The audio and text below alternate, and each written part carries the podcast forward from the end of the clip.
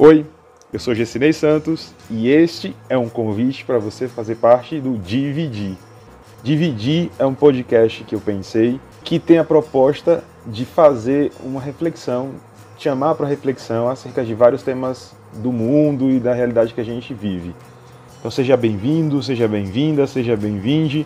Esse momento é nosso. Espero que você goste do podcast, compartilhe e comente nas redes do ZU projeto.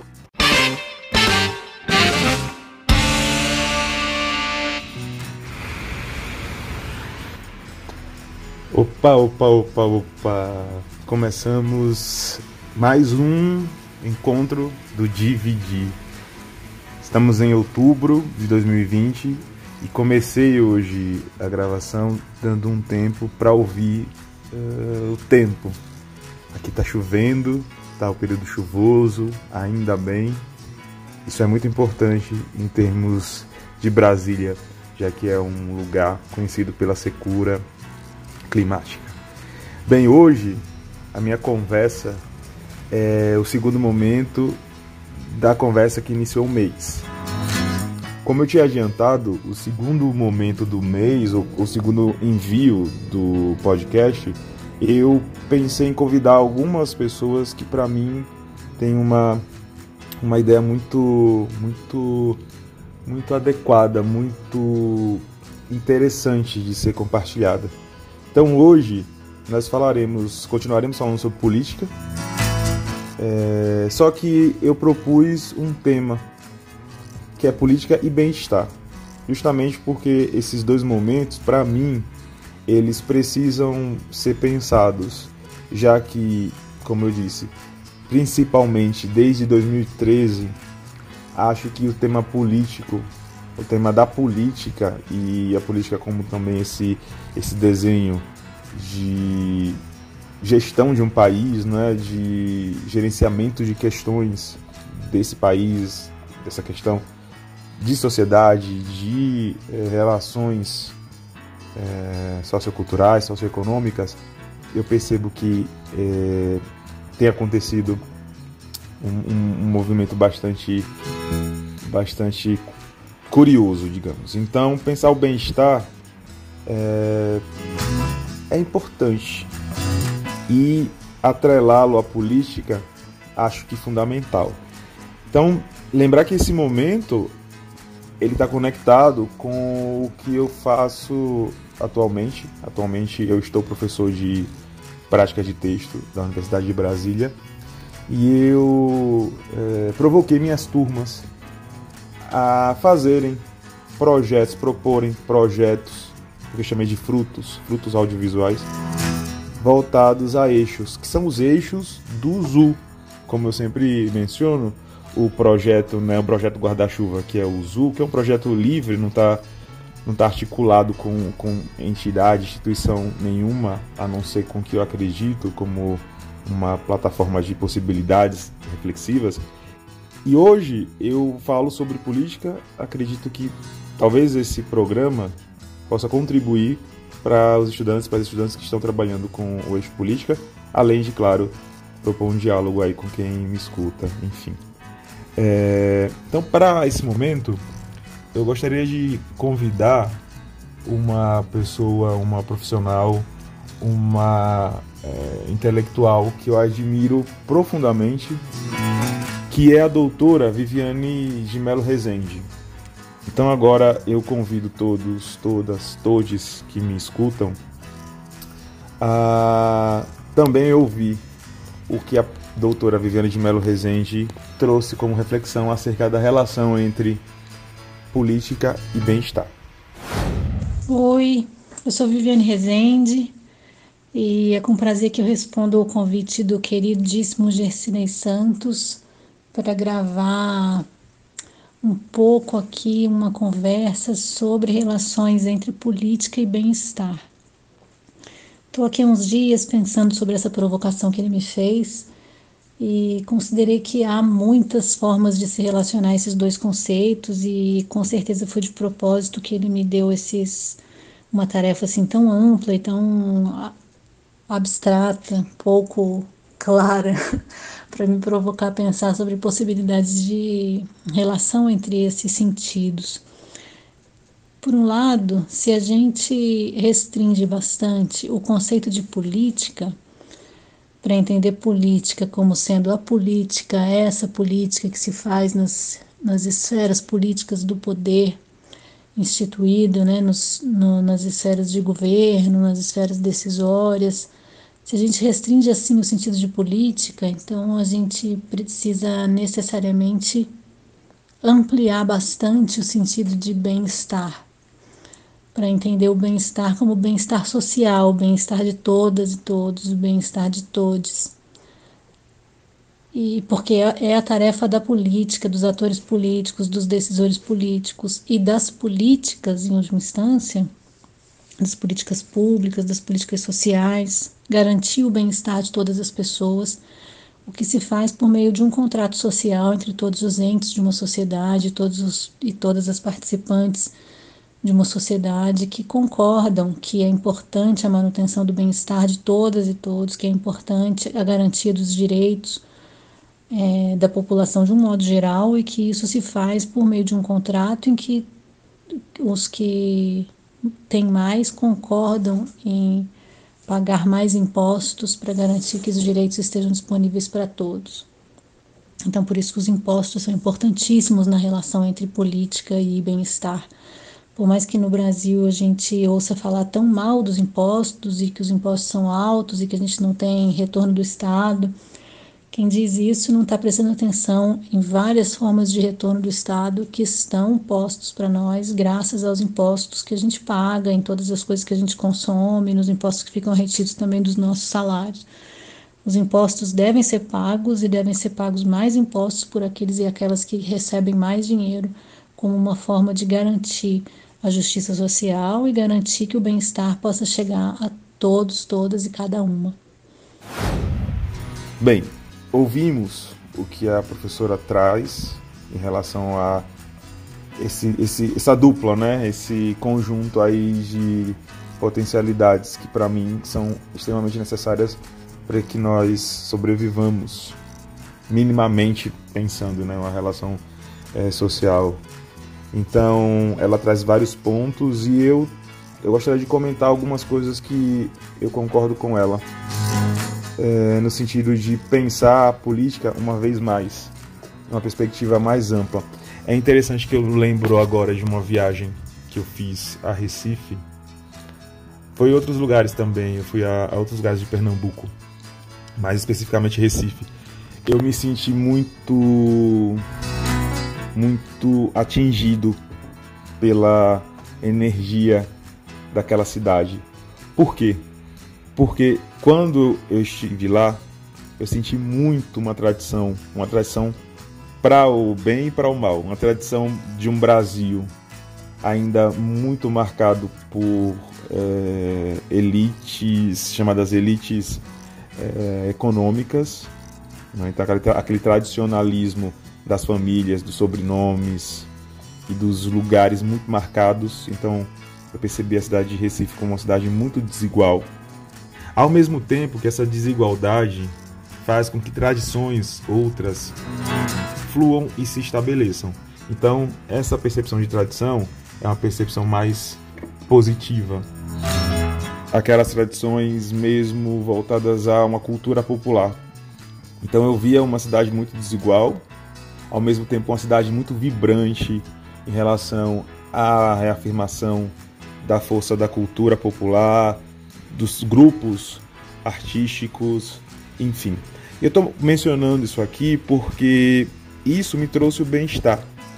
E acho importante pensar a política como uma perspectiva ampla, como já tinha trazido, e dentro dessa amplitude analítica de visualização, pensar como é que estão os lugares sociais daquilo que não é tido como é, economicamente é, lucrativo ou, ou economicamente é, produtivo no sentido de ser exorbitante, de gerar muito dinheiro.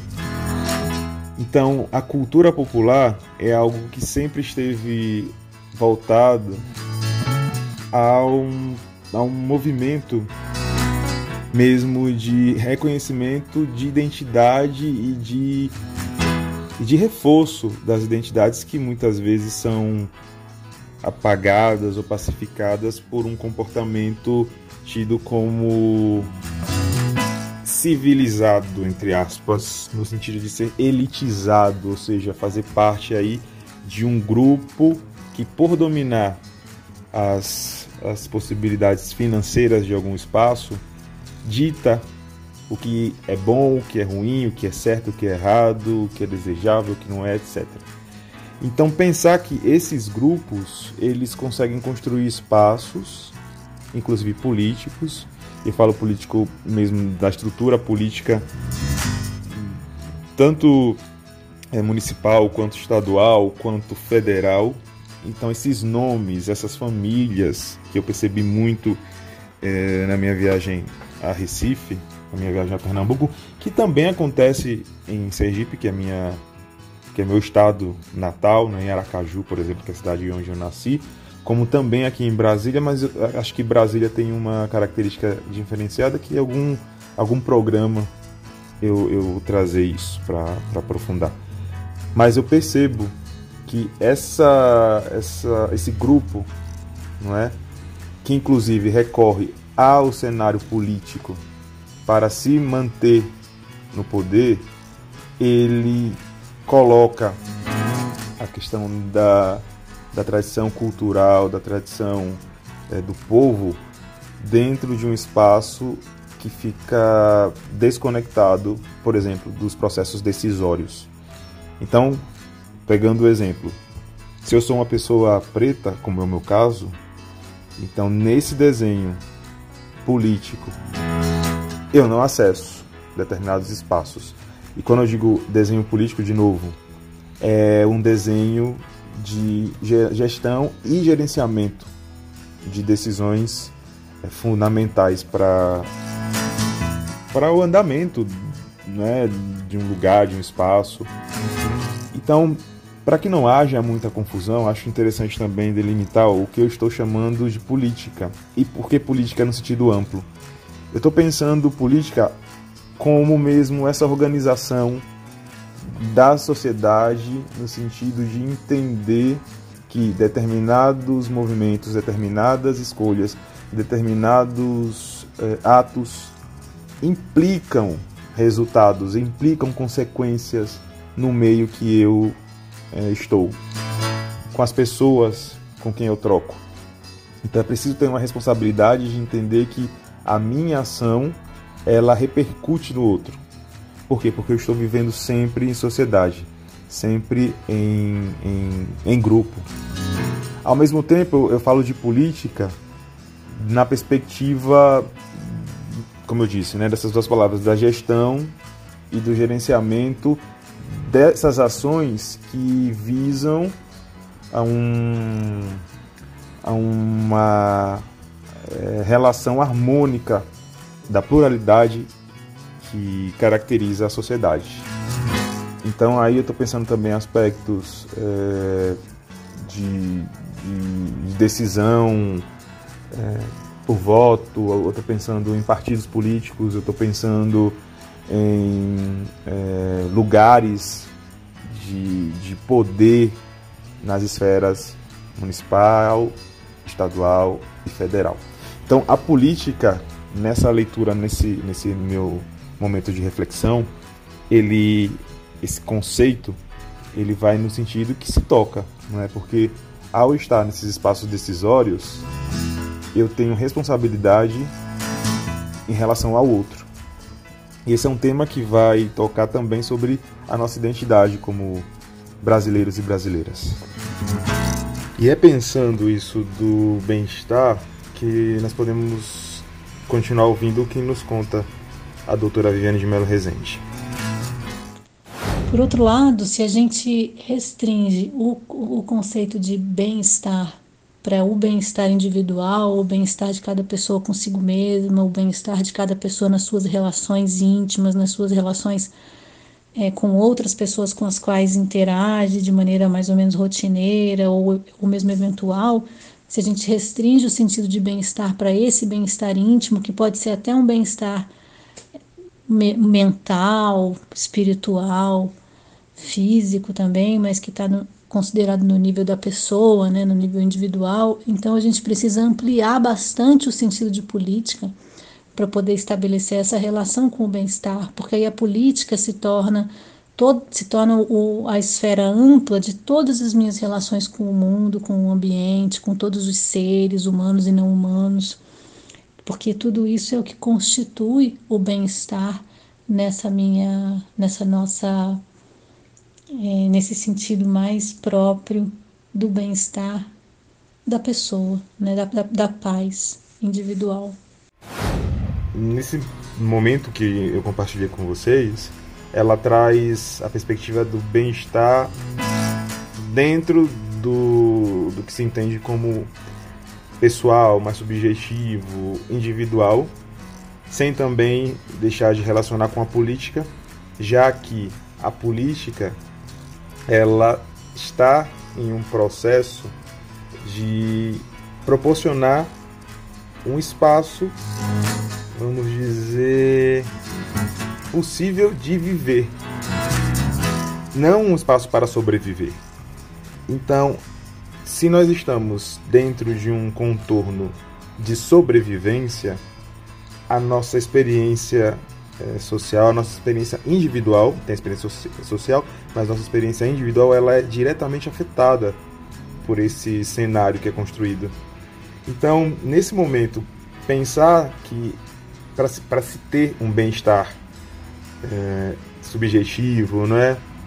é? individual, e pensar como ela traz um, uma, ampli, uma ampliação não é, da, da perspectiva do, da política, é também entender que além dessa política que rege, é, por exemplo, um governador em relação ao seu território é, no Brasil, tem a ver também como eu me comporto com o outro.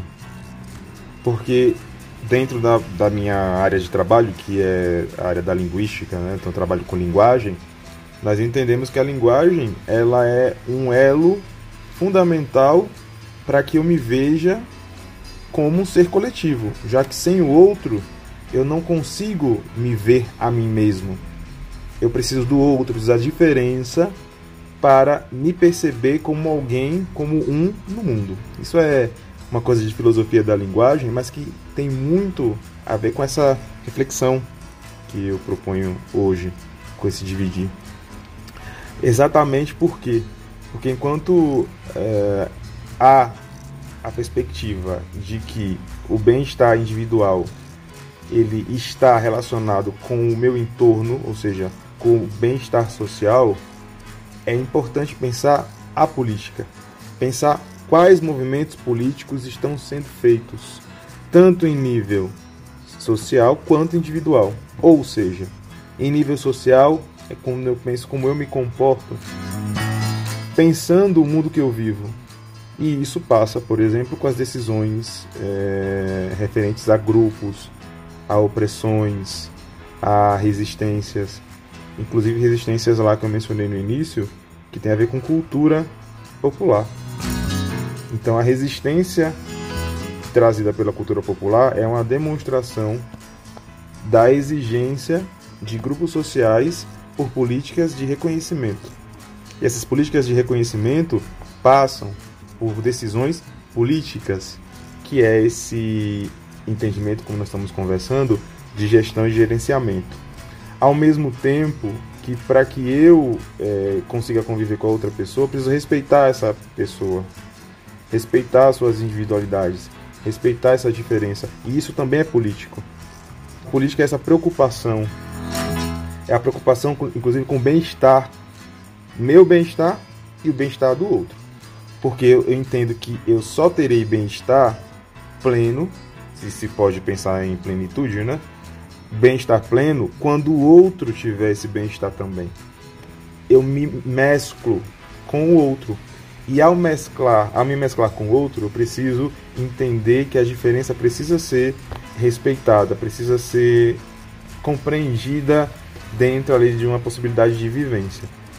A provocação é entender, principal que eu vejo, é entender que sem o bem-estar coletivo é impossível o bem-estar individual. Porque em alguma medida, ele em algum momento acaba sendo atravessado pelo meu externo, pelo meu exterior. Então, se eu não tenho um exterior que me permita ter bem-estar, a minha questão interna também é afetada.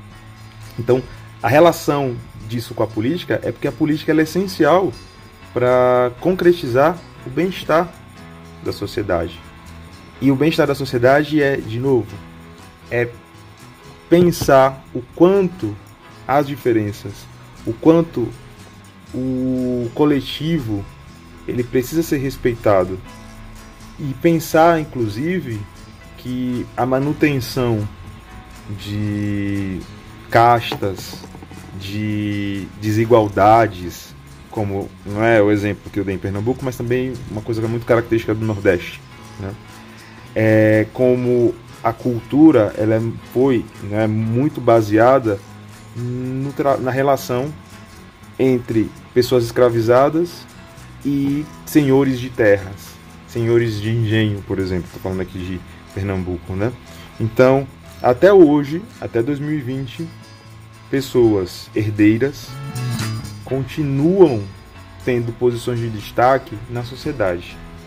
Isso faz com que nós pensemos: será que a não manutenção ou a não defesa pelo bem-estar coletivo não seria uma estratégia para a, continuidade de individualidades pretensamente, que falsamente parecem ser de bem-estar, é pensar por que, que se chega até 2020 e famílias que se nós fizermos uma, uma busca na sua história estão relacionadas com aquele começo de um Brasil colonial ou de um Brasil que facilitou que determinados grupos tivessem coisas e dificultou que outros grupos tivessem outras. É importante conectar essas coisas porque o bem-estar dessas pessoas que não tiveram, essas coisas foram impedidas de ter esses grupos sociais que foram impedidos de ter essas coisas, determinadas coisas, esse não bem-estar desse grupo irá, de um modo ou de outro, afetar o bem-estar individual, mesmo que a pessoa seja a mais rica. Em algum momento, essa falta de estruturação, de organização e de respeito irá afetar esse bem-estar. Então, conversar sobre esses pontos é provocar quem me ouve a entender que é preciso ser político. E ser político de maneira também ampla.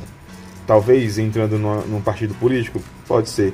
Mas também ser é político a partir das escolhas que são feitas, dos, das percepções sociais que são estabelecidas em relação a como determinadas diferenças elas são desvalorizadas, oprimidas em detrimento de outras.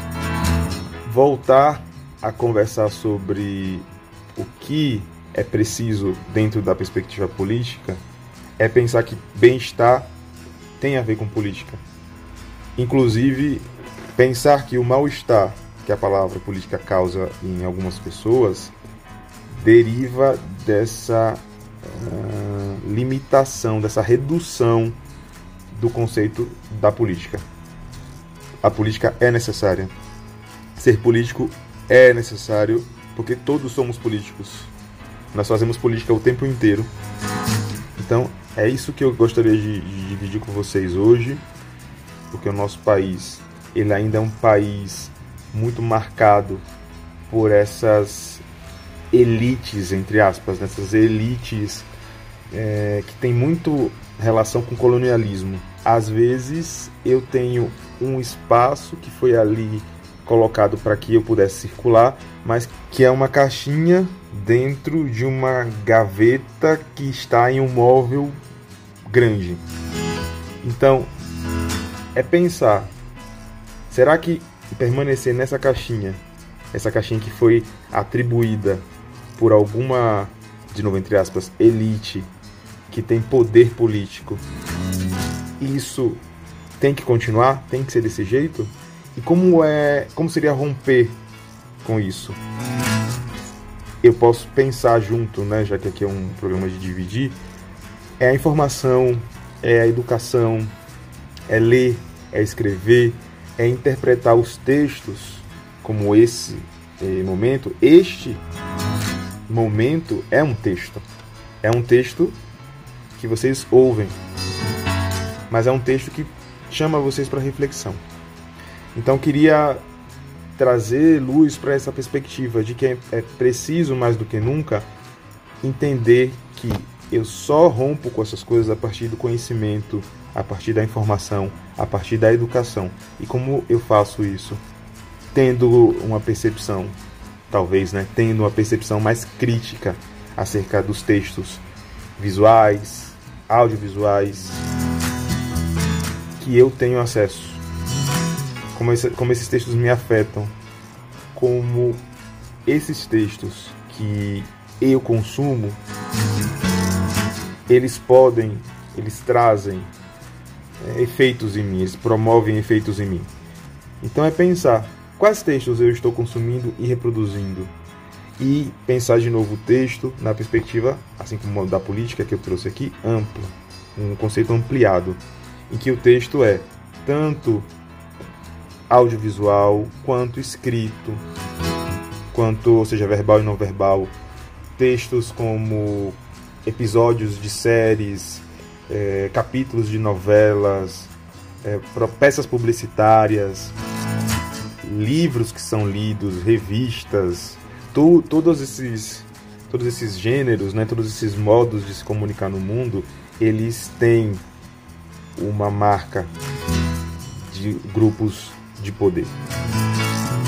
Fiquem atentos, atentas, atentes aos movimentos que vem acontecendo no Brasil em questões políticas. Mas a partir dessa conversa de hoje, não entendendo política apenas como política partidária, não partidos políticos apenas. Eu aproveito para agradecer a participação da minha queridíssima doutora Viviane Rezende, Viviane de Melo Rezende, pela gentileza de compartilhar comigo algumas considerações. É, lembrar que a professora Viviane, né, a doutora Viviane, ela tem um trabalho muito robusto que pode ser encontrado nas redes é, da internet, enfim, é só procurar lá a Viviane de Melo Rezende. Ela tem um trabalho muito forte, muito necessário com os estudos do discurso e de viés crítico, né? Os usos críticos do discurso. E é uma honra tê-la nesse programa, nesse projeto Dividir. Então, a ela, minha gratidão, minha profunda gratidão pela gentileza.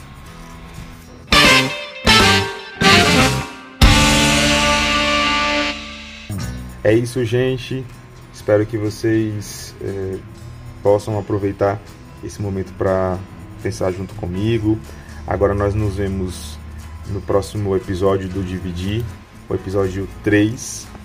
E fiquem atentos aí às redes sociais, como já já faço constantemente de repetir, né? Eu tô no Instagram pelo arroba prof. Gersinei, P-R-O-F, Gersinei. No Twitter pelo arroba dr. Gersinei. Além, claro, da rede, das redes do Zu, né? Sempre arroba Zu Projeto. Tá bom, gente? Lembrando também que o canal do YouTube do Zu já tem coisas para vocês verem tem a série dos conversatórios. Eu tô conversando a cada semana com algum intelectual, alguma intelectual que eu admiro. E os temas estão lá nas redes do Zu, arroba Zu Projeto. É isso. Fiquem bem, fiquem em paz, de pé. Gratidão. Axé, sempre luz.